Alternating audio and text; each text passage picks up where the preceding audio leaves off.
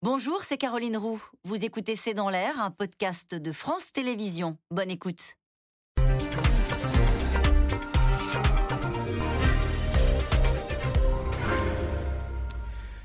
Bonsoir à toutes et à tous. Les sept grands dirigeants de la planète réunis en Bavière, en Allemagne, et qui se moquent de Vladimir Poutine. En tous les cas, Boris Johnson n'a pas pu s'empêcher de faire une blague sur les photos qui montrent le maître du Kremlin avec ses pectoraux.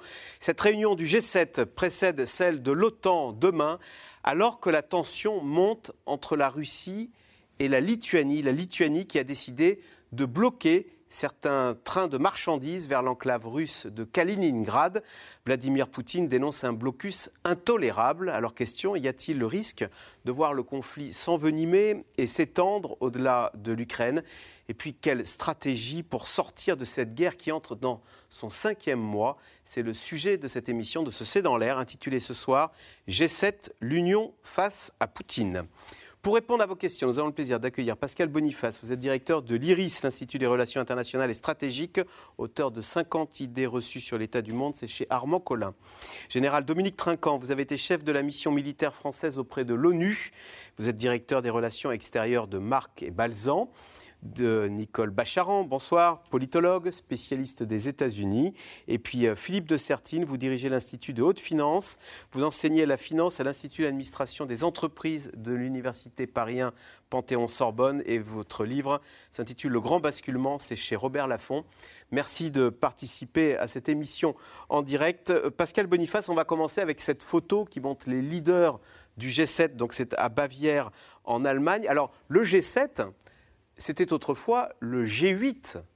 Il y avait Vladimir Poutine qui était dans ce club. Il en a été exclu en 2014 euh, suite à l'annexion de la Crimée. Est-ce que dans cette photo où l'on ne voit plus que sept, il y a aussi un message envoyé à Poutine Vladimir, tu n'es plus dans le club oui, mais enfin, ça, c'est depuis, depuis 2014. Donc, toutes les photos des jets, il y a toujours un peu une sorte de mise en scène.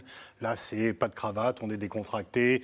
Euh, des fois, on met des chemises un peu fantaisie, etc. Il faut, il faut vendre des photos. Donc, on fait des photos, une mise en scène. Et là, effectivement, ce G7 a un double but, montrer la cohésion du monde occidental, mais aussi d'où l'invitation du Sénégal, de l'Afrique du Sud, de l'Indonésie, montrer que les Occidentaux ne sont pas isolés et que c'est Poutine qui l'est. Parce qu'il y a eu des pays invités, effectivement, vous les avez cités, Sénégal, Indonésie. Voilà.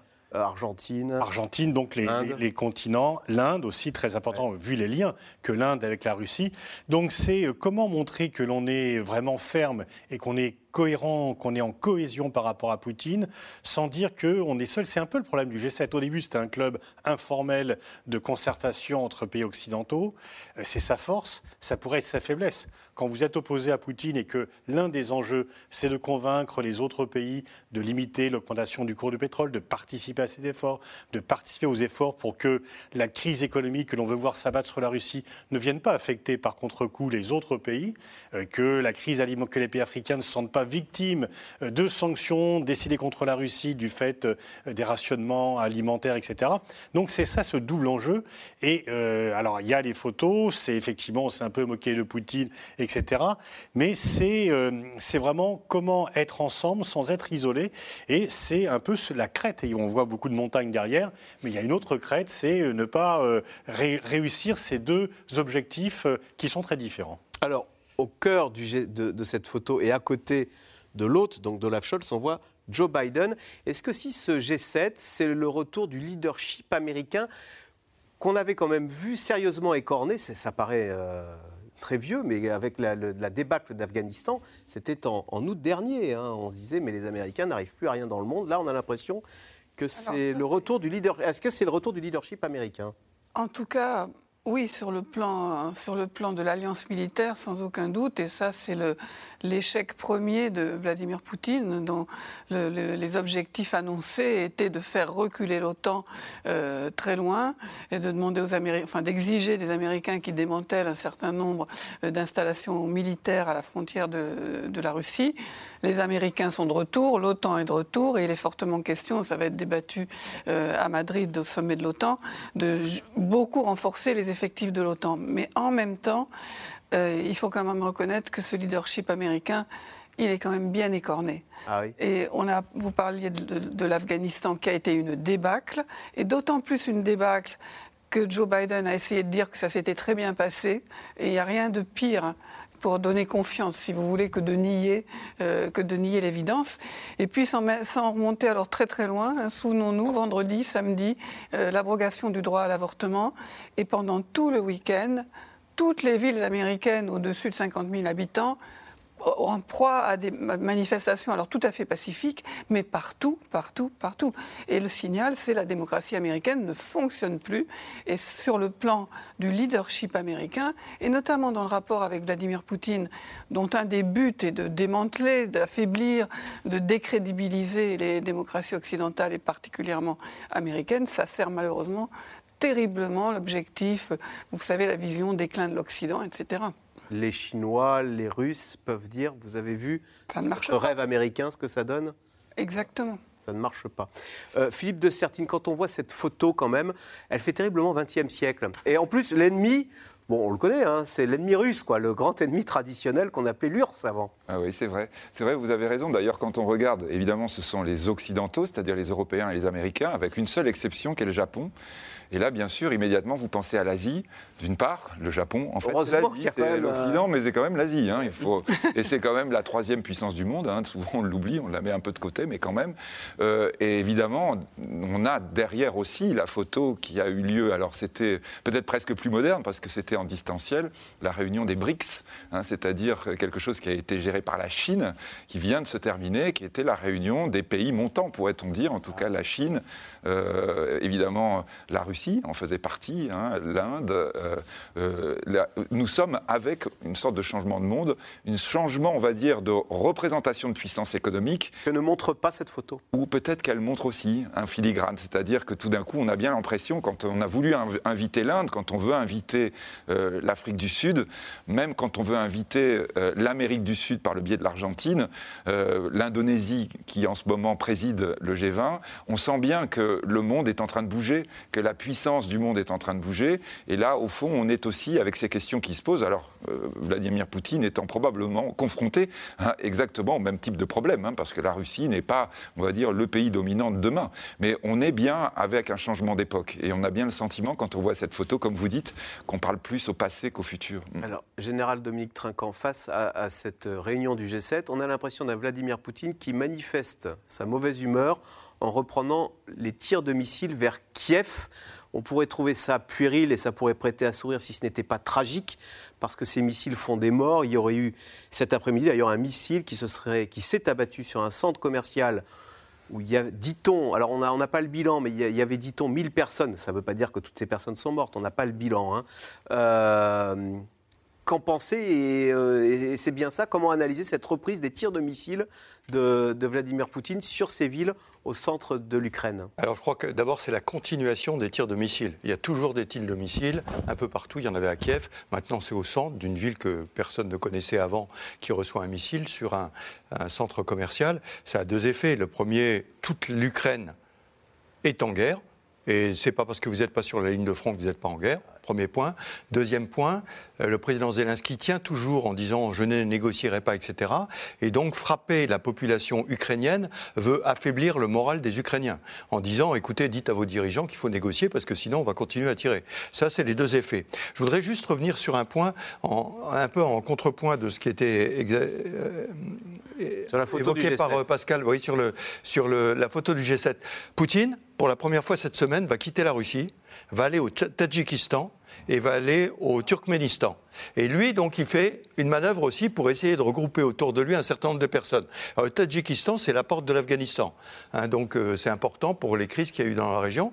Et le euh, Turkménistan, c'est quoi? C'est euh, une réunion des pays de la Caspienne tous les pays qui sont autour de la Caspienne. Au passage, il ne va pas au Kazakhstan. Il faut savoir que le Kazakhstan respecte l'embargo européen. C'est assez étonnant, puisqu'il y avait une mission de maintien de la paix de l'ONU. Ce sont plus d'anciennes républiques de... Oui, c'est tous des anciennes, donc, donc Poutine pense qu'ils sont à, leur, à sa Affiliés, Et le, Kazakhstan a démontré que ce n'était pas vrai, puisqu'il applique euh, les, résolutions. Qu'est-ce qu'il veut montrer Poutine avec ses voyages dans ses anciens Il veut montrer comme, euh, comme les, les, Occidentaux invitent les Africains, nous ne sommes pas seuls. Il veut montrer qu'il n'est pas seul.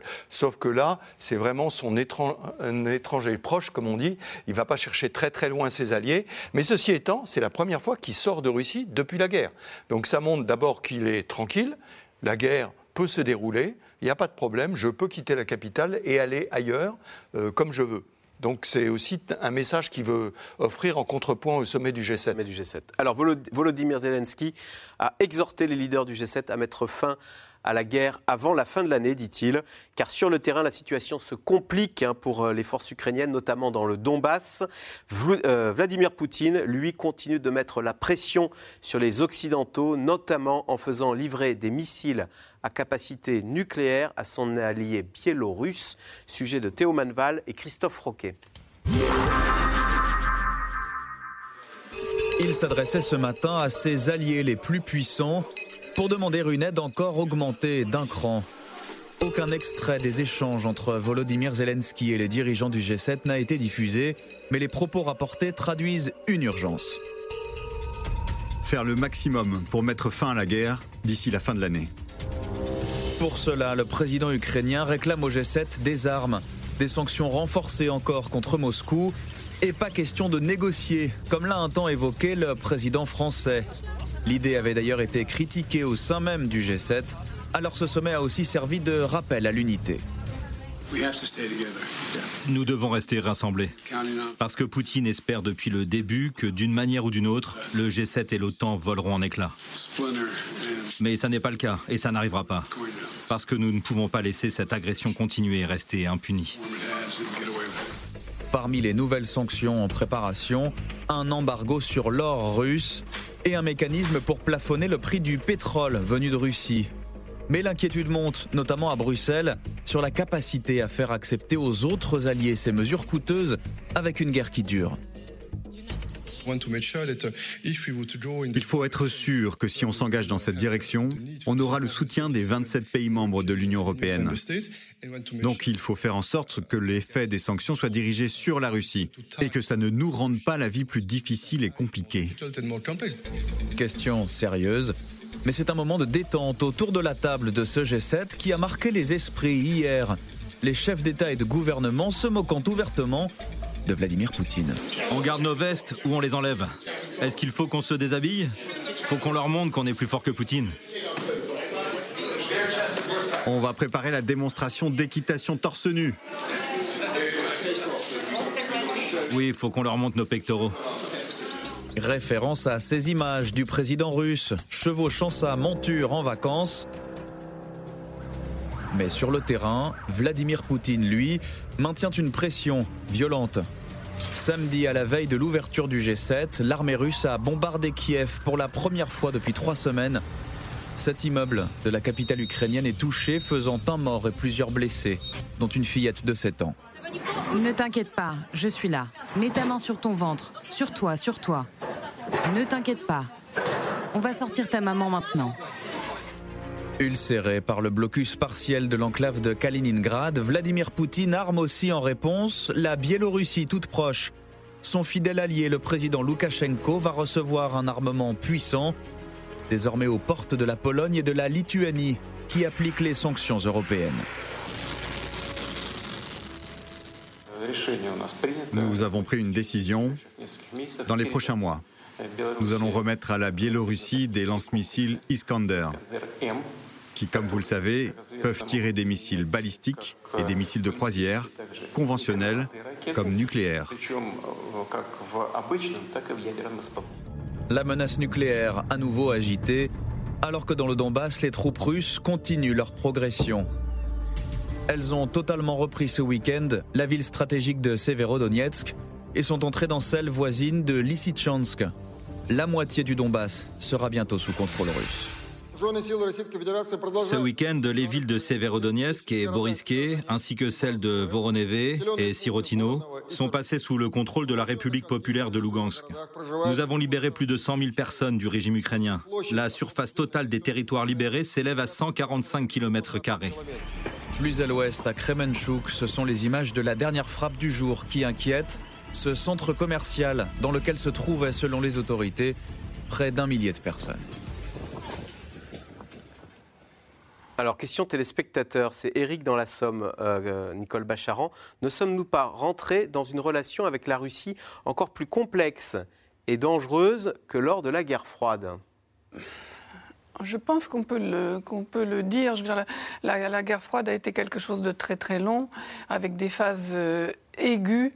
Hein, on pense toujours à la crise des missiles de Cuba en 1962, qui évidemment mettait en, jeu la question de missiles nucléaires soviétiques à Cuba à portée des États-Unis, donc avec un bras de fer entre URSS et, États-Unis extrêmement dangereux. C'était vraiment un pari qui aurait pu très mal tourner. Là, on est quand même dans une phase de, dans une phase de guerre où l'un des belligérants est armé euh, par les États-Unis et par l'OTAN. Et on commence à savoir, même si ça ne circule pas à grande échelle, qu'il y a quand même quelques Américains, quelques Français et quelques mm, mm, militaires d'autres pays qui sont présents en Ukraine. La CIA est présente en Ukraine. Des, personnes, disons des, militaires, des, agents chargés de coordonner les renseignements, euh, d'aider à l'entraînement, c'est pas des foules, mais sont présentes en Ukraine. Et c'est quand même, euh, voilà, c'est forcément très dangereux. Et d'ailleurs, quand on, en reparlera sur la stratégie de l'OTAN, mais quand on voit le, souhait des pays de l'OTAN de renforcer la présence en hommes tout le long de la frontière avec la Russie, ça nous montre qu'au fond, l'effet dissuasif attendu par l'OTAN, c'est plus les hommes que même les armements. Le, grand risque, et ce qu'on veut empêcher Vladimir Poutine de faire, c'est de tuer, en gros, des soldats de l'OTAN. Ce serait le plus grand risque à prendre. On n'est pas, mais on est dans une situation éminemment dangereuse. Général Dominique Trinquant, vous confirmez, il y a des euh, soldats français, américains, un peu plus ou moins officiellement, qui sont en Ukraine et qui d'ailleurs euh, peuvent à tout moment euh, tomber sous, les sous des balles russes Bien sûr. Simplement, comme on fait une comparaison avec la guerre froide, je voudrais rappeler qu'à l'époque, on disait que les armées soviétiques étaient à une étape du Tour de France de Paris. C'est plus le cas. Il y a eu un recul complet, puisque euh, tous les pays qui appartenaient au pacte de Varsovie, qui n'étaient pas la Russie, euh, Ukraine et, euh, et, Biélorussie, font partie maintenant de l'OTAN. Donc nous, Français, directement, dans nos frontières, on est moins menacés. Mais la menace, elle est globale, bien sûr. Et euh, surtout, on est passé à la guerre ouverte. Plus, elle est plus froide, elle est chaude, la guerre. Donc, euh, c'est ça la, différence majeure. C'est qu'aujourd'hui, les bombes tombent sur l'Ukraine. Et comme vous le disiez, on est en train de renforcer, on verra le dispositif qui a été renforcé. Et la France a été en pointe dans les déploiements en Estonie, en Roumanie, en Pologne et voire même en Norvège, puisqu'il y avait une manœuvre qui tombait bien, puisque ça tombait au moment du renforcement de l'OTAN et qui a contribué à ce renforcement. Et en ce moment, on est en train de mettre en place les plans pour renforcer encore plus. On va en parler hein, de, l'OTAN. Juste Pascal Boniface, pour voir les. Euh, est-ce que la situation peut déraper? Il y a cette histoire-là de la Lituanie qui vient de décider de bloquer la circulation de certains trains de marchandises. Alors c'est un peu complexe parce que la Russie, elle a un petit bout qui s'appelle une enclave qui s'appelle Kaliningrad. Bah, désormais, les Russes ne peuvent, alors, ne peuvent plus euh, envoyer librement euh, certaines matières premières parce que les, Lituaniens bloquent les, trains. Euh, les Russes sont fondés à se dire, mais attendez, c'est l'intégrité de notre territoire que vous remettez en cause. la, Lituanie, alors est-ce qu'elle a Pourquoi joue-t-elle la Lituanie en faisant ça alors? Ah, Je pense qu'elle ne l'a pas fait sans le feu vert de Washington. la Lituanie n'a pas décidé seule de partir dans ce qui peut être vécu à Moscou comme une provocation, parce que c'est effectivement, c'est pas la guerre. La Lituanie ne tire pas sur des forces russes, mais elle porte atteinte à l'intégrité du territoire russe. Alors, en disant qu'elle applique les sanctions européennes, puisqu'il y a des flux qui doivent être interdits, mais ça va un peu plus loin que Avec d'habitude. Avec zèle, oui, effectivement. Et là, bon, alors, Borrell a couvert cela, le, haut, commissaire, aux affaires européen, donc un peu le ministre des Affaires étrangères européennes, en disant que c'était l'application des sanctions. Les Russes ont protesté, mais pas de façon aussi véhémente euh, qu'on aurait pu euh, s'attendre. C'était quand même des protestations, je dirais, soft, par rapport à ce qui est quand même une atteinte à leur intégrité territoriale. On sait que Kaliningrad, c'est vraiment important pour eux. C'est l'accès effectivement à la Baltique. Euh, le fait que ça soit une enclave coupée du reste du territoire russe, c'est toujours à la fois gênant stratégiquement et ça donne encore plus d'importance à ce territoire. C'est l'ancien Königsberg. Et donc là, effectivement, il y a une, quand même une graduation. Bon, euh, Dominique Rincan l'a dit, pendant la guerre froide, il n'y a jamais eu de guerre. Il n'y a jamais eu de guerre. Là, il y a une vraie guerre. Alors, il y a eu des interventions militaires soviétiques en Tchécoslovaquie et en Hongrie, mais là, il y a vraiment la guerre, sauf que ça ne concerne pas.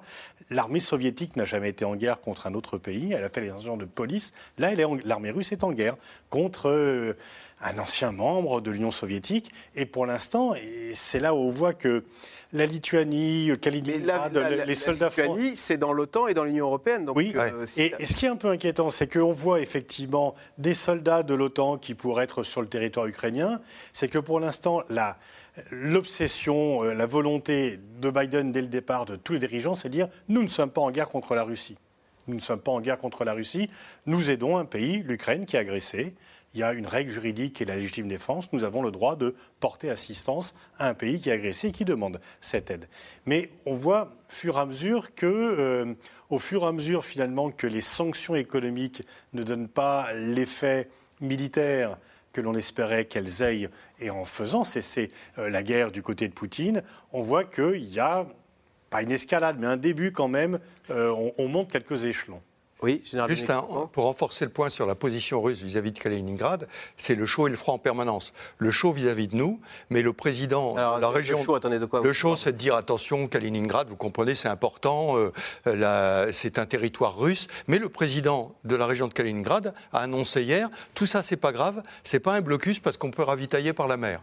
Donc on voit bien qu'il euh, cherche à, mais temporiser. Vladimir Poutine, qui est susceptible et qui euh, aime tant afficher sa virilité, voir ainsi la petite Lituanie, qui est une ancienne république soviétique, lui faire quelque part un petit bras d'honneur en, bloquant les trains de la Grande Russie. Euh, comment Vladimir Poutine voit-il ça? Pas comme ben un, petit, un petit enfant qui lui, fait, euh, qui lui tire la langue? Mais c'est précisément pourquoi le président de Kaliningrad prend la parole et dit c'est pas grave. C'est pour que Poutine ne soit pas en première ligne. Pour et pas puisse... envenimer les choses. Exactement. Et calme les choses, mais ça monte pas au Kremlin. C'est la région qui dit c'est pas un problème. Alors que si euh, Poutine prenait en compte ce sujet en élevant le débat et en sachant très bien qu'il n'aura pas gain de cause, parce que euh, comme vous le disiez, la Lituanie fait partie de l'OTAN et de l'Union européenne, donc on ne cédera pas sur ce point-là, eh bien, il se trouverait dans une situation difficile. En faisant parler le président de Kaliningrad, ça désamorce le sujet. Voilà. En fait, ce qu'on mesure mal, Philippe de Sertine, c'est le ressentiment euh, qu'il y a dans ces ex-républiques soviétiques vis-à-vis, et cette peur vis-à-vis de Moscou. Euh, et donc, en fait, de part et d'autre, l'heure est plus à la provocation qu'à chercher à calmer les choses, on a l'impression. Et on se demande, du coup, euh, est-ce que ça ne peut pas déraper? Non, ce qui est sûr, c'est que l'Estonie, la Lituanie et la Lettonie, les trois républiques baltes, sont vraiment en grand danger. Hein, ça, c'est évident. Elles le sentent depuis le début.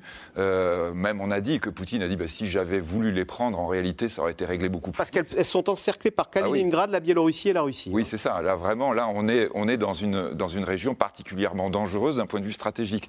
D'un point de vue économique, il faut le rappeler, ce sont des endroits, notamment l'Estonie, qui sont très, très en pointe dans les nouvelles technologies. Hein, c'est-à-dire que ce sont des pays qui sont très très dynamique en termes d'économie. Et là, évidemment, ça pourrait tenter hein, le, euh, le, Kremlin. Alors simplement, évidemment, c'est ouvrir un deuxième front, c'est risquer la, la, riposte avec l'OTAN.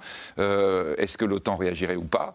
Euh, Donc on est toujours là avec effectivement cette question, comme on l'a dit tout à l'heure dans le reportage, avec d'ailleurs ce côté paradoxal par rapport au moment de la guerre froide. le, risque nucléaire, au lieu d'être dissuasif, là est l'inverse. C'est-à-dire on dit ben, on ne va pas monter dans la guerre parce que si ça allait au nucléaire, alors que on va dire autrefois c'était ce qui empêchait la guerre. Hmm. Du coup, on réalise ô combien Emmanuel Macron euh, a dû être mal compris quand il a sorti cette phrase il ne faut pas humilier la Russie. Quand on voit euh, que la Lituanie est en train de bloquer les trains qui viennent de Russie euh, parce que, tac, elle dit j'applique les, règles, elle n'est absolument pas dans l'idée il ne faut pas humilier la Russie. Ah oui, ça, les trois pays baltes, la Pologne, l'Ukraine et Boris Johnson, parce que le Royaume-Uni, euh, sans être dans l'Union européenne, joue un rôle important dans, cette affaire. Alors, il est au G7, il est dans l'OTAN. Eux, ils veulent effectivement euh, humilier Poutine, au moins la Russie. Et donc, on voit qu'il y a deux lignes depuis le départ. Il y a des pays qui ont une tradition d'un dialogue avec euh, Moscou, quel que soit le pouvoir autour de Moscou. La France L'Italie, la France, l'Allemagne aussi, qui ont tiré des avantages dans leur politique. Et puis des pays qui, dans leur histoire, en a fait des victimes de Moscou, les pays Pays-Baltes qui ont été annexés, euh, la Pologne qui a été dépecée de nombreuses fois. Et là, on voit quand même que même si nous sommes tous dans l'Union européenne, l'histoire a laissé des traces et nous n'avons pas la même philosophie par rapport euh, à Moscou, que ce soit la Russie ou l'Union soviétique de, de longue date. Donc effectivement, il y a encore des divisions dues au leg historique entre pays européens, et on le voit dans les différentes appréciations. Les trois présidents et, premiers ministres, enfin disons les trois chefs d'État et de gouvernement qui sont allés à Kiev, Draghi, Scholz et Macron, étaient les plus euh, enclins au dialogue. Et à la bienveillance. Voilà. Et donc ils sont allés un peu euh, faire contrition. Euh, à Kiev pour euh, se laver euh, du péché parce qu'ils sont mis en accusation pour avoir maintenu des liens. Et pour l'instant, bah, au lieu de dire on a fait notre politique qui a pu produire tel résultat qui n'a pas empêché la guerre, résultat, on voit quand même qu'ils font plutôt profil bas pour le moment et que leur ligne n'est pas en odeur de sainteté. Ça n'est pas du tout la ligne de. Et c'est plutôt la Pologne, les Pays-Baltes et paradoxalement Boris Johnson qui mène le bal, y compris au sein de l'Union européenne. Nicole Bacharan. Mais c'est vrai que la, question, la différence, elle est à la fois géographique. Hein. vous citiez euh, tout simplement le fait que la France, l'Espagne, l'Italie sont beaucoup plus loin de, la Russie. Et elle est également euh, historique. Et la, menace russe elle n'a jamais cessé d'être ressentie dans les pays baltes et, en Pologne. Euh, et même, il y a eu un bref moment pendant la perestroïka, mais au fond, la Russie n'a jamais réellement changer de régime, changer de système militaire euh, surtout. Et le fait que euh, les pays baltes, mais les Ukrainiens également, soient des pays qui aient été confrontés à la volonté soviétique à l'époque, russe aujourd'hui pour l'Ukraine, de les détruire pas simplement de dominer le pays, non, réellement de détruire euh, la population. Ça fait que eux voir ont une espérance, disons, me semble-t-il, aujourd'hui, très ténue, mais de pouvoir faire reculer, baisser cette, ne pas, cette menace russe, de ne pas l'avoir tout le temps au-dessus de la tête. Et honnêtement, les tentatives de dialogue avec Vladimir Poutine des pays plus à l'ouest n'ont rien donné. Euh, oui, simplement les pays baltes ont le souvenir des déportations que les Russes ont fait chez eux. Et aujourd'hui, en Lettonie, euh, les Russes opposant au régime de Poutine sont en Lettonie, pour beaucoup. Et donc, euh, pour lui aussi, c'est un problème. Parce qu'il y a des gens là-bas qui sont capables d'activer les réseaux russes et, de déstabiliser peut-être éventuellement son régime. Donc pour lui, c'est un vrai problème. Philippe de Sertine Et peut-être là, évidemment, l'économie doit euh, être recitée parce que depuis le début de la guerre, la Russie a probablement encaissé à peu près 100 milliards de dollars du fait de ses exportations de, gaz, de pétrole, de gaz et de pétrole. Euh, et au moins aux alentours de 60 milliards provenant d'Europe. Et les pays qu'on évoquait qui négocient, ce sont des pays aussi qui ont continué à payer. On l'a reproché d'ailleurs aux Français d'acheter beaucoup trop de gaz russe. Euh, dans les pays baltes, ils ont dit, alors qu'ils en étaient dépendants à 100%, on arrêtera complètement, tant pis, on aura la crise énergétique, mais nous, on ne veut plus du tout utiliser de gaz. Donc euh, on voit bien. Sur là le sacrifice qu'ils ah sont prêts à faire pour en découdre avec les Russes. Hein. Et on voit bien que nous, évidemment, derrière les grands discours, on a l'économie réelle hein, qui continue de fonctionner. Euh, Général Dominique Trinquant, en se moquant publiquement de Poutine, le président du G7, les présidents du G7 ne font que jeter de l'huile sur le feu. C'est vrai qu'on a vu la petite séquence où euh, Boris Johnson euh, a manié l'humour. Euh, à la Boris Johnson. pas à la Churchill, vous diriez. Oui, exactement. Boris Johnson, bon, il reste le clown qu'on connaît dans un certain nombre de situations. Il adore faire le clown. Bon, ça, c'est le premier point. Le deuxième point, c'est je rappelle qu'il est très, très mal en point en Grande-Bretagne. C'est payé quand même Emmanuel Macron hein, en lui faisant la leçon, en lui disant toute tentative de régler le conflit maintenant ne ferait que euh, causer à une instabilité durable. Donc c'était une critique de sa fameuse phrase il ne faut pas humilier. bien sûr, depuis le début, il est en position de pointe. D'abord d'abord, en bon élève des, États-Unis, j'ai toujours dit que la special relationship, ça marche que dans un sens. Hein. Ça veut dire que les Britanniques, vous obéissez aux Américains. Et c'est comme ça que ça se passe. Je peux en parler ayant été longtemps en Grande-Bretagne. Et le deuxième point, c'est qu'il est très mal en point en Grande-Bretagne. Donc il faut que son personnage prenne de l'épaisseur. Et donc, en prenant de l'épaisseur là, il marque, vous voyez, la Grande-Bretagne existe et c'est important. Ça ne veut pas dire qu'il ne le pense pas, hein. mais ça veut, dire, euh, ça veut dire que réellement, il a un rôle particulier à jouer dans ce, dans ce forum du G7. Les, et les, moqueries à l'égard de Vladimir Poutine et de ses photos viriles, euh, Justin Trudeau, je crois, et, Ursula von der Leyen s'en sont un petit peu mêlés aussi. Moi, j'ai quand même le sentiment que tous ces dirigeants sont vraiment sous pression et que de temps en temps. de rire. Mais euh, euh, Pascal Boniface, tous ces dirigeants ont des problèmes à la maison, entre Emmanuel Macron qui n'arrive pas, qui a des problèmes de d'Assemblée nationale, euh, Boris Johnson qui a des problèmes de Partygate, etc. Euh, Boris Johnson, euh, Joe Biden, on vient d'en parler avec la, Cour suprême qui a abrogé l'IVG. Au fond, est-ce que ça ne renforce pas l'idée que la Russie ou la Chine, elles ont le temps long? Elles ont le temps long parce que ce sont des régimes autoritaires. Oui, alors bon, c'est vrai qu'ils sont tous un peu en difficulté. Boris Johnson le, le, plus quand même parce que lui, il a failli être renversé par son propre mm. parti. Donc c'est quand même, mm. euh, il est quand même un peu à deux doigts de la correctionnelle. Mais effectivement, il y a une crise des, il y a une crise des démocraties. Euh, aux États-Unis, c'est très grave. Il y a quand même la tentative d'assaut sur le Capitole.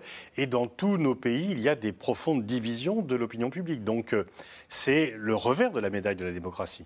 C'est-à-dire que chacun peut s'exprimer, mais d'habitude, il y avait des débats euh, républicains. Là, on voit qu'il y a quand même des clivages très profonds entre des visions qui sont parfois euh, contradictoires aux États-Unis sur les armes à feu, l'avortement, sur tous les sujets. Alors, est-ce que les, dictatures ont le temps long Et bon, il y a beaucoup de dictatures qui n'ont pas le temps long parce que le fait de ne pas se remettre en cause euh, n'est pas un signe de maturité et ne produit pas toujours de bonnes, de, bonnes politiques. Mais effectivement, ce qu'il faut savoir, c'est quels sont les gouvernements ou les autorités qui ont une vision à long terme de leur intérêt, qui ne sont pas soumis à des pressions, les démocraties peuvent très bien résister euh, au temps court, mais là, euh, ce n'est pas le moment. Et on voit bien que, par exemple, on va à Kiev, ils disent Ah, on ne peut pas aller à Kiev sans annoncer quelque chose. Il y a en fait une mode de l'effet d'annonce. Et là même au G7, il y a eu un effet d'annonce. On va dire que le pétrole sera moins cher, d'accord, mais comment? Hmm. Et donc, et les démocraties se mettent elles-mêmes en danger quand elles annoncent des choses qu'elles ne peuvent pas tenir. C'est ce que vous disiez tout à l'heure, quand on ne reconnaît pas les problèmes. Et donc là, il y a un peu, dès qu'il y a un sommeil, je ne critique pas les sommeils, il vaut mieux que les gens se rencontrent plutôt qu'ils ne se rencontrent pas. Hmm. Mais le fait de dire, il faut à tout prix, parce qu'il y a euh, euh, des centaines de journalistes qui sont là, que l'on annonce quelque chose, un résultat à la hauteur des PIB rassemblés, des autorités rassemblées, et qu'on annonce des choses qui ne sont pas vraiment, qui ne vont pas dire on va mettre euh, fin à la guerre d'ici avant la fin de l'année, mais mais du coup, pour les, Russes à, à, crédit, ils se disent finalement ce modèle démocratique qu'on nous a tant vanté occidental, il n'est pas si fabuleux que ça. Et finalement, Poutine a raison de dire que cet Occident est en déclin et que ce n'est ah, pas le moment de monter dans le wagon. C'est son discours, effectivement, c'est le discours des Chinois, et c'est un discours qui est quand même en grande partie reçu par leur propre population, et les idées des divisions, et surtout les idées de l'inefficacité. Si les démocraties ont des problèmes économiques, si les populations protestent parce qu'elles ont du mal à se chauffer, du mal à payer le loyer, etc., s'il y a euh, des manifestations et des violences, effectivement, ça va nourrir le discours antidémocratique. Et sur le terrain militaire, un mot général, Dominique Trinquant, bah voilà, euh, ça y est, les Russes ont conquis Severodonetsk.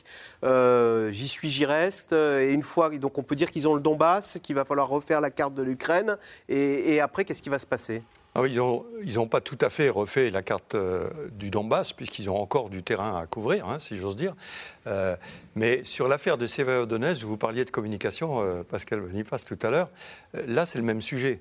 En fait, il y a la guerre sur le terrain et la communication faite à Kiev. Et Sévérodonès ne devait pas tomber. Oui, sauf qu'on savait que Sévérodonès allait tomber. Et que c'est devenu russe. Voilà, et que la, décision qui a été prise hier aurait dû être prise il y a trois ou quatre semaines. Moi, j'ai peur d'une chose, c'est qu'il y ait beaucoup de soldats ukrainiens qui soient faits prisonniers et que donc l'Ukraine perde une capacité de combat importante. Et donc, quelle balance doit-on faire entre perdre 2% de terrain et 20% des combattants? Donc il est en train de gagner la guerre militaire, là, Poutine, en Ukraine Alors, En tous les cas, dans le Donbass? Il est en train de gagner la bataille du Donbass. Il perdra la guerre sur le long terme. parce que euh, sur le long terme, les, la, la, guerre, la confrontation avec l'Occident, avec il ne pourra pas la gagner. Mais sur le Donbass, il la gagne. Parce que, ayant échoué à renverser le gouvernement de Kiev, aujourd'hui, il a fait la vraie stratégie qui est je concentre l'ensemble de mes moyens là où j'ai remporté du succès. Et le succès, il a été remporté de, de, Kherson au Donbass et sur le Donbass. Et en plus, il emploie une tactique militaire employant l'artillerie à outrance. On pilonne, on pilonne. Voilà, il se fout pas mal des, dégâts qu'il fait en face, mais surtout, il économise son infanterie, mm. parce qu'il a très peu d'infanterie. Et donc, je pense que les, les Russes, aujourd'hui, dans la planification qu'on peut connaître, elle est prévue jusqu'en octobre. C'est-à-dire que ça va durer tout l'été pour gagner, petit à petit, mètre par mètre, tout le Donbass qui peut le gagner. Et arriver avant l'hiver, d'ailleurs, souhait du président Zelensky, il faut terminer cette guerre avant l'hiver, en gros, avant la fin de l'année. Avant l'hiver, il risque d'y avoir une stagnation des fronts, parce que les Russes ne pourront pas aller plus loin, parce qu'ils n'auront pas beaucoup de moyens, parce qu'il ne s'agit pas seulement de conquérir, mais il faut tenir. Or, actuellement, sur le terrain conquis par les Russes, il y a des attentats fomentés par des Ukrainiens. Donc les Russes ne pourront pas aller beaucoup plus loin. Et les Ukrainiens, à mon avis, ne seront pas en mesure de lancer les contre-attaques qui permettraient de regagner le terrain perdu. Donc il va y avoir une espèce de stagnation pour l'hiver. Et après, est-ce qu'on va négocier? Est-ce qu'on va pas négocier? Est-ce qu'il y aura un cessez-le-feu? Est-ce qu'on attendra euh, la fin du printemps prochain pour attaquer avec les moyens qui seront donnés à l'Occident? Je ne sais pas. Mais moi, je vois les choses à peu près se dérouler comme ça. Et donc, la bataille du Donbass sera probablement gagnée par Poutine, qui pourra clamer haut et fort au peuple russe qu'il a libéré le Donbass. Alors on l'a compris, hein, la menace russe continue de planer sur les pays européens. L'OTAN multiplie ces dernières semaines les exercices militaires, notamment dans les pays baltes. Aubery Perrault et Arnaud Fora se sont rendus en Estonie, où des soldats français ont participé à une simulation d'invasion de grande ampleur. Vous voyez ce sujet et le récit de Julien Launay. Quelque part au sud de l'Estonie, toute proche de la Russie, près de 300 km de frontières terrestres entre ces deux pays. Ce jour-là, des tirs de riposte. L'heure est grave. Le territoire balte fait face à une invasion. En réalité, il s'agit d'un exercice militaire. Les soldats de l'OTAN jouent aux envahisseurs. Ceux de l'Estonie tentent de résister à l'assaut. Là, moi, je regarde le mouvement des ennemis parce que mon unité tient une position défensive en ce moment. Est-ce que vous vous en sortez? Qu'est-ce qui se passe? Nous sommes tombés dans une embuscade de l'ennemi et nous faisons notre maximum. Nous donnons tout ce que nous avons. Cette simulation a un nom, Hedgehog, traduction hérisson. Elle est organisée depuis plusieurs années déjà. Cette fois-ci, la manœuvre a une autre résonance l'Estonie se prépare au pire, affronter la Russie.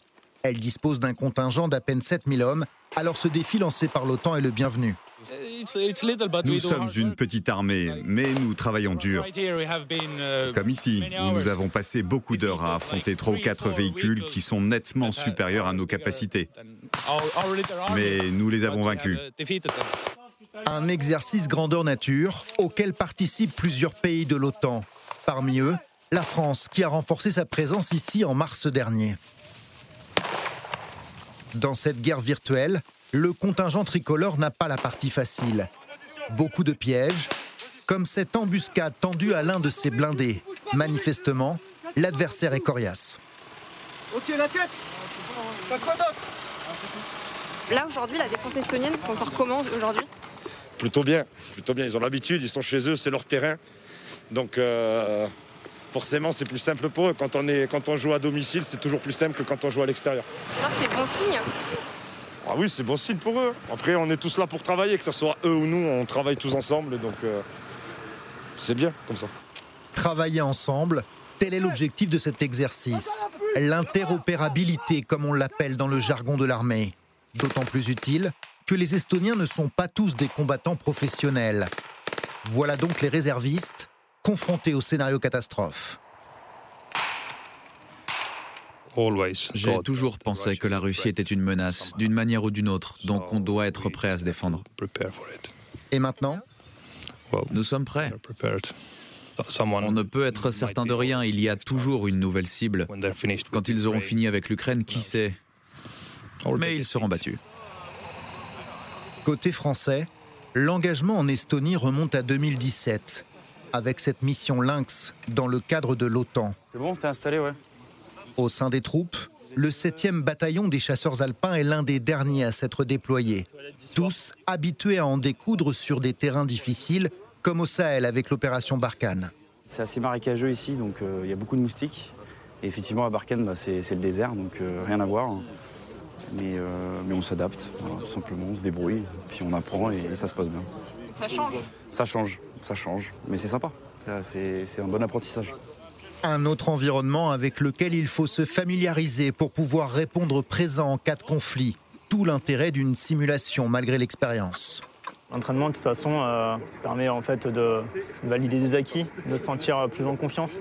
Euh, c'est comme tout, que ce soit dans notre, dans notre métier ou même euh, ne serait-ce qu'un sportif de haut niveau. Je pense que quand il s'entraîne, il emmagasine énormément de confiance. Chaque entente apporte, apporte de l'humilité parce que ben, on, peut se remettre en question sur certains points, on peut voir en fait ce qui marche, ce qui ne marche pas. Donc déjà de l'humilité. Et c'est très enrichissant quoi qu'il arrive, de manière humaine, et euh, c'est très enrichissant de pouvoir partager euh, ce genre de moments. Actuellement, il y a 350 soldats français positionnés en Estonie. Général Dominique Trinquant, en tous les cas, euh, Vladimir Poutine a ressuscité l'OTAN, dont on se demandait il n'y a pas si longtemps s'il n'était pas en état de mort cérébrale. Là, on voit très bien toute son utilité. Hein. Vous avez employé le bon terme, il a ressuscité l'OTAN. Je ne pense pas que c'est le but qu'il cherchait, mais il l'a obtenu. Euh, il a ressuscité l'OTAN avec un phénomène très, très étrange, c'est cette union, Union européenne-OTAN. Euh, L'OTAN, c'est quoi? C'est le pilier européen, plus les Américains, sans oublier les Canadiens, bien sûr. Et euh, indirectement, il renforce la défense européenne. Parce que tous les Européens se disent il faut qu'on grimpe en puissance. La France était la seule depuis cinq ans à avoir augmenté son budget de défense. Les autres pays ne l'avaient pas fait. Ils l'ont fait depuis à peu près un an. Et, donc aujourd'hui, on voit très nettement, euh, vous voyez la, manœuvre qui était montée en Estonie, euh, la France était présente depuis 2017, euh, on le disait. Elle a, la semaine dernière, largué des parachutistes au-dessus de Lettonie, partant de France, partant même de Calvi, donc avec un, Encore trajet assez long. Oui, exactement. Mmh. La même manœuvre que la France a montée il y a plusieurs mois en Côte d'Ivoire. Donc on voit bien que la bascule entre l'Afrique et l'Europe s'est faite dans l'armée française également. Et, on montrait l'Estonie, mais bien sûr, le gros du contingent est en Roumanie, on le sait, avec doublement des effectifs dans les mois à venir. Donc on voit que sur toute la ligne de front, j'allais dire à la ligne de l'OTAN, les renforcements sont, présents. Philippe de Sertine, ce reportage aussi fait quand même très 20e siècle. On rappelle que l'OTAN ça avait été créé pour combattre l'URSS, l'URSS. Oui, alors. Est-ce qu'on n'est pas euh, dans cette émission là calé On a l'impression de revenir Back to the Future. Oui, on est un peu dans le rétroviseur, mais c'est. le 21e. C'est le, le 21, ce sont les enjeux du 21e. C'est terrible parce qu'évidemment, la guerre et Poutine nous a obligés à cela. Et répétons-le, même pour la Russie. Euh, tout à l'heure, on disait, ils vont gagner le Donbass. Mais voyez, évidemment, du point de vue économique, c'est quoi le bénéfice? Euh, qu'est-ce qui va en tirer? Absolument rien. Enfin, on est vraiment dans quelque chose qui est épouvantable en termes humains, épouvantable en termes de conséquences durables. Et à la fin, vous avez mais strictement aucun bénéfice pour personne. Il est évident que si vous êtes en train de dire où, où, est, où sont les grands enjeux du monde demain, c'est dans le Pacifique, c'est dans l'océan Indien, c'est là où on a vraiment les zones de, de fracture très très profondes entre les grandes plaques asiatiques, africaines, etc. C'est là que va se passer l'enjeu du 21e siècle. On a le sentiment là, toujours pareil, que l'Europe est en train, malheureusement, d'utiliser une énergie incroyable, finalement, à des combats, oui, qui ressemblent à ceux qu'ont connus nos grands-parents, nos arrière-grands-parents. Mais Pascal Boniface, Joe Biden avait dit, moi, l'Europe, c'est plus mon affaire, maintenant débrouillez-vous, mon affaire, c'est la Chine. Alors, est-ce qu'il a changé d'idée ou bien demain à à Madrid, il va parler de la Chine? Ah oui, certainement. Et c'est pas incompatible. C'est justement parce que son problème c'est la Chine qu'il veut enrôler l'Europe non seulement dans un combat contre la Russie, ça c'est l'OTAN, c'est normal, euh, ça se passe en Europe, la guerre, mais aussi euh, contre la Chine. Il avait déjà essayé l'an dernier. Mm. Le sommet du G7, le sommet de l'OTAN, déjà l'an dernier, c'était Chine, Chine, Chine, et déjà cette idée d'alliance des démocraties nécessaire contre l'axe des pays autoritaires, et notamment la Russie et la Chine. Depuis, il y a eu la guerre. Depuis, il y a eu la guerre lancée par la Russie, et depuis, il y a euh, la mise en scène, plus que la réalité, d'une alliance plus forte encore entre Pékin et Moscou. Donc ces arguments seront encore plus forts. L'an dernier aussi, nous, il nous aura enrôlé dans sa croisade contre la Chine. L'Amérique est en train de nous enrôler. Voilà, et on va principalement, alors on va bien sûr parler d'Ukraine et de Russie au sommet de l'OTAN de Madrid, mais on va aussi parler de Chine parce que c'est le but. Et euh, Madame Merkel et Emmanuel Macron qui avaient dit, euh, bah non, euh, en fait la Chine, ça ne concerne pas l'Atlantique Nord, c'est pas dans la zone géographique. On a beau regarder les cartes, hmm. on voit pas que la Chine est dans cette série-là. Ça va être beaucoup plus difficile de résister parce qu'il y a eu la guerre entre temps, que la pression monte et que effectivement, malgré Kaboul, etc., le renforcement de l'agenda diplomatique américain américain se fait, que vous avez deux pays, la Suède et la Finlande. Alors on verra si les Turcs vont très longtemps bloquer ou s'ils vont céder, peut-être pas cette année, mais enfin un jour ou l'autre ils céderont. Euh, vous avez quand même deux pays qui n'avaient pas jugé nécessaire de rejoindre l'OTAN, la Suède et la Finlande, lorsque Staline était au pouvoir euh, et qui estiment que désormais leur sécurité passe par l'OTAN. Euh, donc effectivement, l'OTAN ne s'est jamais aussi bien portée. La question c'est de savoir jusqu'où elle va s'étendre, jusqu'où elle va s'étendre dans ses missions et est-ce que la Chine va faire partie, le containment de la Chine va faire partie ou non euh, du, de, l'objectif politique de l'OTAN? Nicole Bachar, en question de Pierre euh, en Moselle. Que se passera-t-il si dans deux ans, Trump ou l'un de ses héritiers politiques est élu? L'OTAN restera-t-elle debout? On se souvient que euh, il voulait sortir de l'OTAN. Il, voulait tout à fait. On aurait l'air malin aujourd'hui s'il y avait plus d'Américains dans l'OTAN. Euh, absolument. Je peux vous dire qu'on pleurerait. Mais euh, je veux dire, la, situation politique interne des États-Unis est tellement instable, tellement préoccupante, tellement explosive. et on a, on a parlé de, de l'attaque sur le Capitole pour un refus de, reconnaître le résultat des élections. Et tout le monde sait déjà que les législatives de 2022, puis les présidentielles de 2024, seront contestées et peut-être d'une manière qui peut carrément euh, mettre. Il en va de la sécurité du monde, donc, derrière ces élections, au fond. L'affaire de l'avortement, c'est une, une situation de guerre civile aux États-Unis. Le port d'armes répandu partout, euh, sans limite par la Cour suprême, également. Quand un pays est aussi divisé sur des questions où vraiment les gens ne peuvent plus communiquer et qui sont surarmés, la démocratie américaine et son engagement dans le monde. Le gendarme du monde disons que je ne dis pas que ça va disparaître, mais on peut, on peut en être préoccupé. Et vous parliez de la, euh, de la croisade américaine contre la Chine, je pense qu'on peut aussi la prendre dans l'autre sens, c'est-à-dire la croisade chinoise contre ses voisins asiatiques, contre, pour s'étendre euh, vers le, notamment vers, vers l'Afrique, parce qu'au fond, l'Amérique ne menace pas euh, ni Taïwan, ni le Japon, ni aucun des pays d'Asie qui se sentent tout à fait menacés par la Chine. Donc l'équilibre, disons la à la fois l'équilibre du monde, je dirais plutôt le déséquilibre du monde, et la confiance que l'on peut avoir dans les engagements américains aux côtés des démocraties dans les années immédiates est pour moi très fragile. Alors, avec les sanctions imposées à la Russie, le pétrole et le gaz vont commencer à manquer en Europe à tel point qu'hier, les patrons de Total, Engie et EDF ont lancé un appel conjoint pour demander aux Français de consommer moins d'énergie. Et de son côté, le G7 souhaiterait imposer aux pays pétroliers un prix plafond pour le baril de pétrole. Sujet de Marie-Laurent et Aurélie Saner. Leur tribune conjointe a marqué les esprits alors que l'horizon s'assombrit. Ce dimanche fait rarissime, les trois grands énergéticiens français Total Energy, EDF et Engie ont lancé un appel aux Français pour qu'ils réduisent leur consommation énergétique. Faute de quoi, les stocks de gaz pourraient ne pas suffire l'hiver prochain.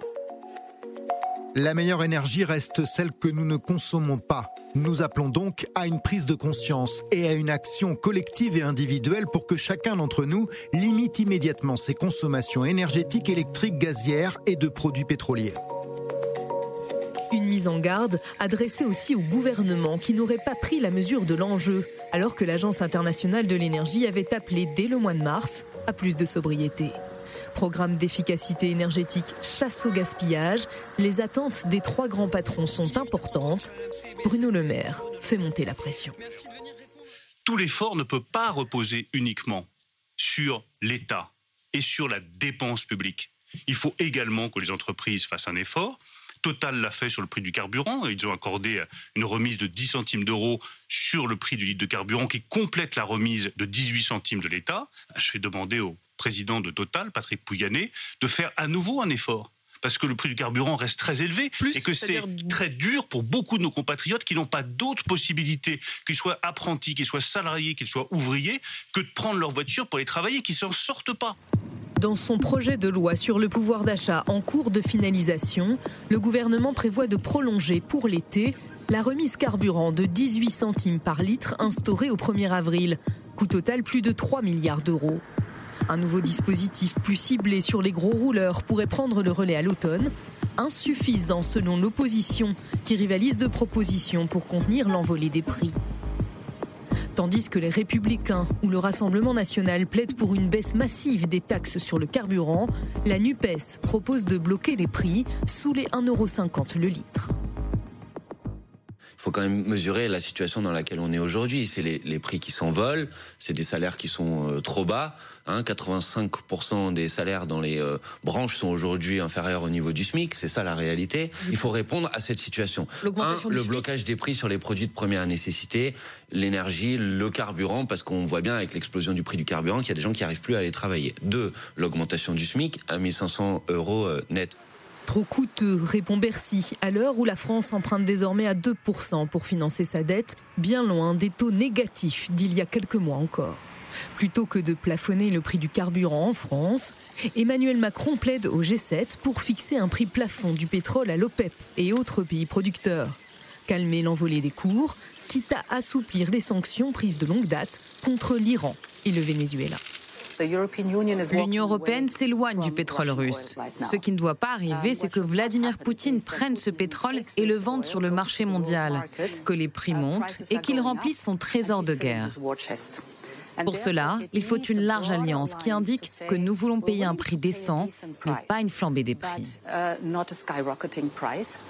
Pour assurer la sécurité de ses approvisionnements sans gaz russe, Paris multiplie les mesures d'urgence. Un projet de terminal méthanier flottant au Havre pour l'importation de gaz naturel liquéfié et même le redémarrage de la centrale à charbon de Saint-Avold, fermée en mars dernier. Une remise en service qui devra s'accompagner de projets de reforestation, promet le gouvernement, sacré entorse aux promesses d'Emmanuel Macron, qui s'était engagé à fermer d'ici 2022 les dernières centrales à charbon. Alors, question téléspectateur Philippe de Sertine. L'Union européenne va-t-elle payer une note supérieure à celle de la Russie? Parce que vous nous l'avez expliqué tout à mm. l'heure. Les Russes, là, ils voient leur caisse se remplir, ils nous vendent leur pétrole euh, et leur gaz très très cher. Oui, c'est compliqué la guerre quand elle devient économique. Clairement, quand on envoie des missiles, on sait sur où ça va tomber. En matière économique, en fait, on n'est pas sûr du tout et même on craint fortement le boomerang. Quand on évoque d'ailleurs le pétrole russe, actuellement, on en rachète massivement en fait par l'Inde.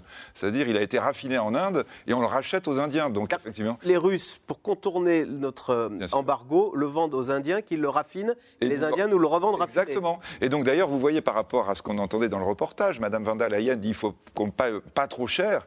Euh, en réalité, la Russie consent des gros râpés à l'Inde en disant j'ai des quantités énormes. C'est l'Inde qui est devenue le premier consommateur avec la Chine de pétrole russe. Et l'Inde réexporte. Et là, les Occidentaux d'ailleurs le savent, mais disent oui, mais bon, en fait, c'est l'Inde qui se renforce. Donc euh, euh, ça, on, ça, on veut bien. D'ailleurs, l'Inde n'a pas voté contre la Russie, elle s'est abstenue. Enfin, vous voyez à quel point c'est des choses vraiment compliquées. La, la réalité, effectivement, c'est que le pétrole et gaz russe qui manquent à l'Europe, on le sent très très fortement évidemment, quand on est en train de faire le plein de sa voiture aujourd'hui, ce qu'on disait tout à l'heure, en disant, vous avez les petits revenus, les gens pauvres en France qui sont en première ligne aujourd'hui, ça fait aucun doute, et ce sera encore plus vrai l'hiver prochain. Parce qu'évidemment, là, pour le moment, on est encore avec pas de problème de chauffage, qui va être le problème absolument majeur lorsque l'automne et l'hiver va venir, et que, de surcroît, nous avons un certain nombre de centrales nucléaires françaises et un nombre croissant qui sont de plus en plus en difficulté. C'est pour ça que tout à l'heure, le ministre de l'économie parlait beaucoup de Total, parce que Total a des très gros bénéfices. EDF, qui gère les centrales, est en beaucoup, beaucoup plus grave difficulté. Et là, il va falloir faire l'investissement et peut-être même nationaliser EDF à la fin. Donc, Général Dominique Trinquant, cet hiver, on n'aura peut-être pas assez de gaz, le prix de l'essence est hors de prix. Est-ce qu'à la fin, les opinions publiques ne pourraient pas se retourner contre ces sanctions dont on s'interroge sur leur efficacité, mais qui font que, euh, en tous les cas, euh, il y a beaucoup de Français qui souffrent Là, on est au cœur de ce qu'on appelle la défense nationale. Il ne suffit pas d'armer des soldats pour envoyer faire la guerre. Il faut aussi avoir une nation qui est capable de résilience. Et tout ce qui vient d'être décrit, clairement, montre que, bah écoutez, c'est pas parce que vous envoyez des soldats en Estonie et en Roumanie que vous réglez, réglez, le problème. Le problème, il est global. Et ça, c'est la résilience de la nation. Et donc, l'État fait un effort, des sociétés font un effort, et peut-être les citoyens doivent faire un effort. Bon, je, je n'ai pas bien sûr les, hum. les, tenants et les aboutissants de cela, c'est pas mon domaine, mais en tout cas, la défense nationale, ça ne concerne pas que les militaires. Ça concerne l'ensemble de la nation, que ce soit les entreprises, l'État ou les citoyens. Et Nicole Bacharan, à ce jeu-là, Vladimir Poutine se dit que les Russes sont plus résilients ou sont plus habitués à une mode de vie spartiate que les Européens qui sont toujours euh, euh, à réclamer et à revendiquer En gros, il se dit ils vont pas supporter d'avoir froid. Voilà. C'est aussi, aussi simple et, brutal que ça. Et il a raison de faire ce pari? Eh bien, écoutez, il faudrait, comme, euh, comme vous le dites très justement, que les, les enjeux soient vraiment clarifier, renforcer, re-renforcer tous les jours pour que l'on comprenne bien qu'il n'y aura pas de paix en Europe tant que Vladimir Poutine pourra pousser ses pions euh, à, la, manière que, l'on connaît, que ce n'est pas juste les pays qui ont euh, la, déveine d'être à proximité de la Russie qui sont concernés, mais que également les démocraties, la démocratie française est concernée, par exemple, parce que la, guerre de Vladimir Poutine, elle est euh, d'artillerie, elle, est de missiles. On espère bien qu'elle ne sera pas nucléaire, mais elle est aussi cybernétique, elle est aussi de la, fausse information, de la déstabilisation euh, de, nos pays. Donc c'est une guerre beaucoup plus vaste, beaucoup plus globale que ce qui se passe en Ukraine. Et Dieu sait que là aussi c'est quand même extrêmement important et que le pari de Poutine, c'est face aux pays du G7, dont on voit qu'ils peinent à trouver le moment où les sanctions finalement auront un effet sur la situation militaire. On cherche à l'ajuster, mais pour l'instant, on ne le voit pas arriver. Dans combien de temps ça va venir? Poutine se dit les Russes, en gros, ils ont l'habitude de souffrir. Hmm. Ils n'ont aucun endroit où aller se plaindre. Et, les Occidentaux vont refuser d'avoir froid. Et les Américains, le peuple américain, lui, il a... c'est loin pour lui, l'Ukraine. Hein? Oui, il y, a, dans tous les sondages d'opinion montrent pour l'instant que par rapport à l'horreur de la guerre, il y a toujours un soutien des opinions européennes à l'effort l'effort de guerre au sens large. On soutient l'engagement. Au soutien de l'Ukraine. Dans, les sondages d'opinion, c'est moins fort aux États-Unis. D'une part, parce qu'il y a une fatigue, il y a une fatigue américaine. C'est pour cela que euh, Biden a décidé de se retirer de Kaboul, même si ça n'a pas été fait dans les conditions qu'il espérait. Ils ont quand même eu l'Irak. Et puis l'Ukraine, c'est beaucoup plus loin. Euh, donc il y a moins ce soutien. Ensuite, le, soutien d'une opinion euh, à un effort de guerre, bah, il dure tant qu'on pense que ça peut apporter quelque chose. Mm. Et puis, si au fur et à mesure on voit que ça n'a pas d'effet, bah, le soutien, il diminue. Et, donc, il y a une remise en cause, effectivement, des gouvernements. Et c'est pour cela que Zelensky, d'ailleurs, dit qu'il ferait terminer cette guerre avant la fin de l'année, parce que moi, militairement, ça ne marche pas si bien que cela, et qu'il a peur, effectivement, qu'il y ait ce qu'on appelle une fatigue de l'Ukraine dans les opinions occidentales. Et donc, il y a euh, une sorte de débat. Est-ce qu'il faut durer plus longtemps pour reconquérir tous les territoires qui ont été perdus euh, depuis au moins le 24 février, mais est-ce qu'on peut tenir aussi longtemps que cela avec des opinions qui bah, vont arbitrer de plus en plus difficilement? Il y a des gens qui vont, disons, moi, je veux bien, là, ces tribunes, réduisez votre consommation, mais il y a des gens qui le réduisent déjà parce qu'ils n'ont pas les moyens, tout mm. simplement, mm. euh, de circuler ou de se chauffer. Et le fait de modérer sa consommation, c'est le réflexe de gens qui ont les moyens de le faire. Et d'autres euh, ne sont pas dans cette situation-là. Et bah, des leçons de morale pour ces personnes-là, ça marche moins bien. Allez, tout de suite, on revient à vos questions. Bah, justement, n'est-il pas normal d'avoir un tout petit peu froid cet hiver en soutien à nos amis ukrainiens qui, eux, auront très froid? Euh, je ne sais pas qui veut répondre. C'est Bernard dans le Tarn qui s'interroge, Philippe de Sertine. Oui, moi, je dirais oui, évidemment. Hein, c'est que euh, l'économie, en fait, c'est rien quand vous avez les obus qui tombent chez vous. Hein. Euh, ça fait aucun doute. La, la, vraie question et le vrai problème, effectivement, enfin, ce qu'on doit bien comprendre, c'est pas comme ça non plus. Alors, le général disait on a besoin de résilience, c'est vrai. Et en même temps, on voit bien que l'économie, ça ne fait pas gagner une guerre. Quoi, hein. C'est-à-dire, c'est pas en ayant froid qu'on va gagner la guerre. Mais c'est vrai qu'effectivement, il y a cette idée que la solidarité, elle va supposer que l'Europe souffre un tout petit peu du point de vue, on va dire, de son fonctionnement. Répétons-le, c'est pas égal. Hein. et là, il y a des populations qui souffrent plus que d'autres. Euh, par rapport à d'autres, évidemment, reçoivent des bombes et sont en train de mourir comme aujourd'hui encore. Mm. Les fournisseurs d'électricité seront-ils en mesure de satisfaire la demande cet hiver euh, Philippe de Certine. Alors l'électricité, euh, chez nous, elle est nucléaire. Là, pour le coup, ça n'a rien à voir avec l'Ukraine. Non, pas que, justement. C'est ça le problème. Alors elle est nucléaire. Et la partie nucléaire, on va dire, va pas très très bien parce que nos centrales ont besoin d'être revues de façon très forte. On ne va pas rentrer dans le problème technique, mais il y a des problèmes de corrosion dans les, un grand nombre de réacteurs nucléaires français qui sont à l'arrêt. Euh, et que par conséquent, il va falloir la produire autrement. Ou la, moitié des centrales qui sont à l'arrêt. Hein. C'est ça, exactement. Et, euh, EDF a donné un certain nombre d'éléments d'alarme sur d'autres centrales Donc c'est ce qu'on voyait tout à l'heure dans le reportage. Du coup, on dit, bah, tant pis, on va recommencer à faire un peu d'électricité avec, euh, avec le charbon, alors qu'on s'était engagé à arrêter complètement. Donc oui, on est avec une vraie question sur l'électricité sur pour l'hiver qui vient, et avec bien sûr derrière le lien, si jamais vous avez un hiver rigoureux, froid, ce sera compliqué. Pascal Boniface, l'ingérence des États-Unis dans le conflit ukrainien met-elle l'Europe en danger? C'est vrai qu'on a, on a une, Amérique bien plus à l'offensive, ou en tous les cas qui, elle, euh, elle se sent loin de la menace euh, de Vladimir Poutine. Oui, mais on ne peut pas qualifier ça d'ingérence parce que c'est de la légitime défense. L'Ukraine a été agressée, c'est pas l'Ukraine qui a agressé la Russie, c'est la Russie qui a agressé l'Ukraine. Et le droit international permet deux exceptions à l'interdiction du recours à la force. Une décision du Conseil de sécurité qui n'arrivera pas puisque la Russie a le droit de veto. Et un pays qui est agressé, qui demande à l'aide et qui appelle à la légitime défense, ce qui a été le cas de l'Ukraine. Alors effectivement, derrière ce principe juridique, euh, il y a les gens qui disent que les États-Unis font une guerre par procuration. Jusqu'où va-t-on aller Mais pour l'instant, c'est de la légitime défense. Euh, Macron croit-il vraiment en un dialogue possible avec la Russie? Et si oui, est-il le seul? Je sais pas qui. Oui. Alors, je pense qu'il l'espère en tout cas. Euh, il l'espère, mais les dernières euh, conversations qu'il avait eues avec M. Poutine tendaient à le faire pencher de l'autre côté, en disant on ne peut plus discuter avec Poutine qui n'écoute pas ce qu'on lui dit. Je crois qu'il y a eu des révélations sur les dernières conversations récemment. Euh, France 2, ça va être jeudi, là, le documentaire de France 2 qui montre qu'à la fin, Poutine lui dit au téléphone euh, Est-ce qu'on euh, peut organiser une réunion avec Joe Biden jeudi prochain à Genève?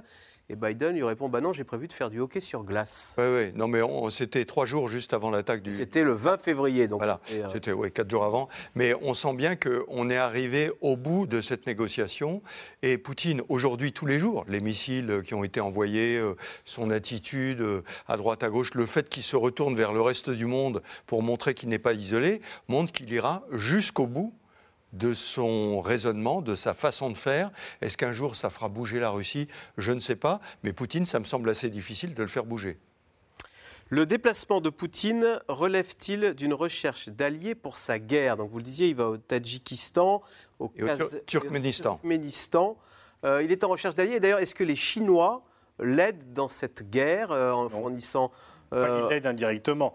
Il l'aide en permettant que les sanctions ne soient pas trop sévères. Mais il ne l'aide pas militairement. Il ne donne pas des armes comme nous on fait avec Pas des armes parce que, parce que cette guerre n'arrange pas du tout les affaires des Chinois.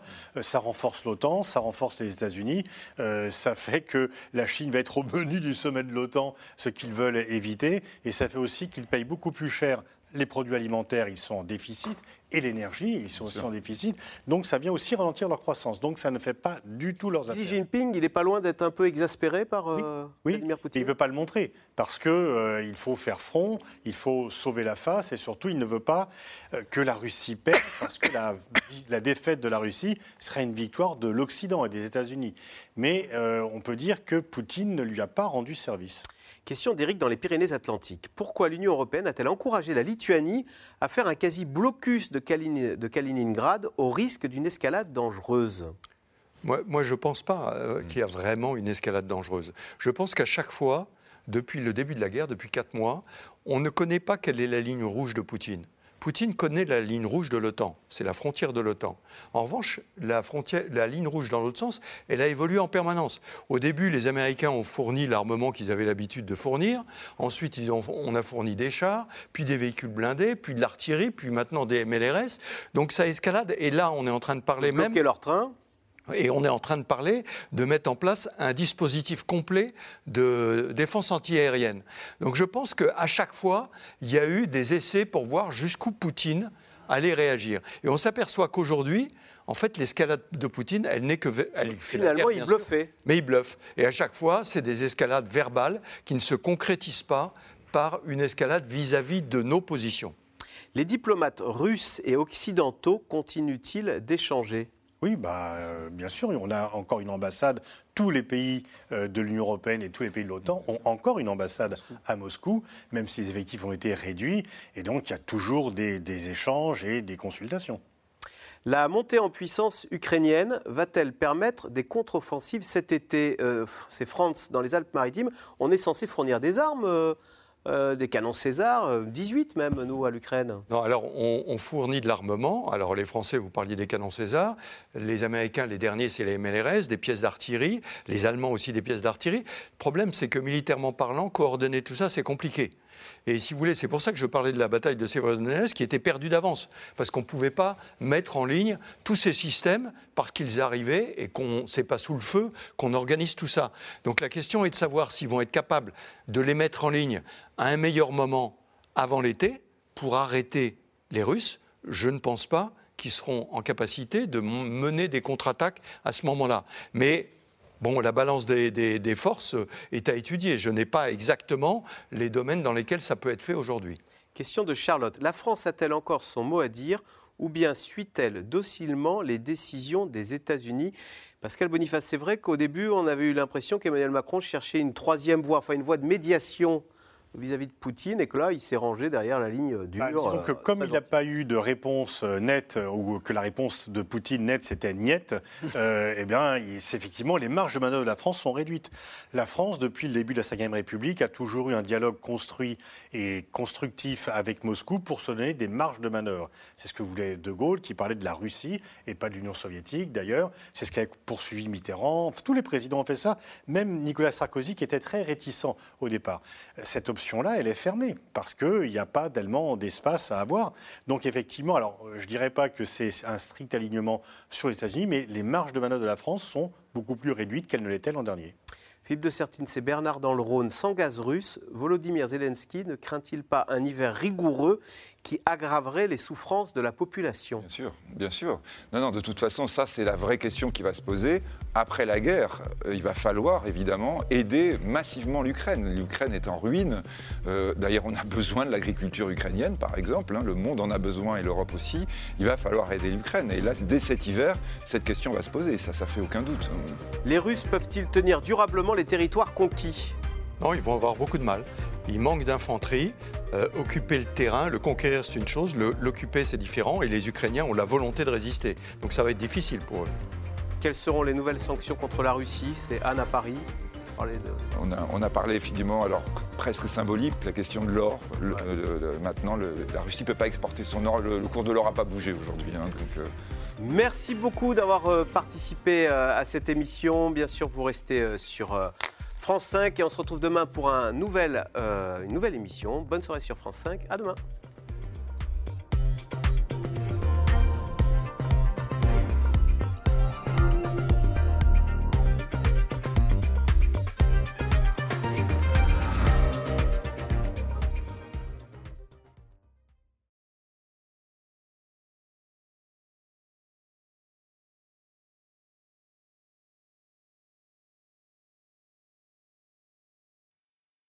C'était C'est dans l'air, un podcast de France Télévisions. Alors s'il vous a plu, n'hésitez pas à vous abonner. Vous pouvez également retrouver les replays de C'est dans l'air en vidéo sur France.tv.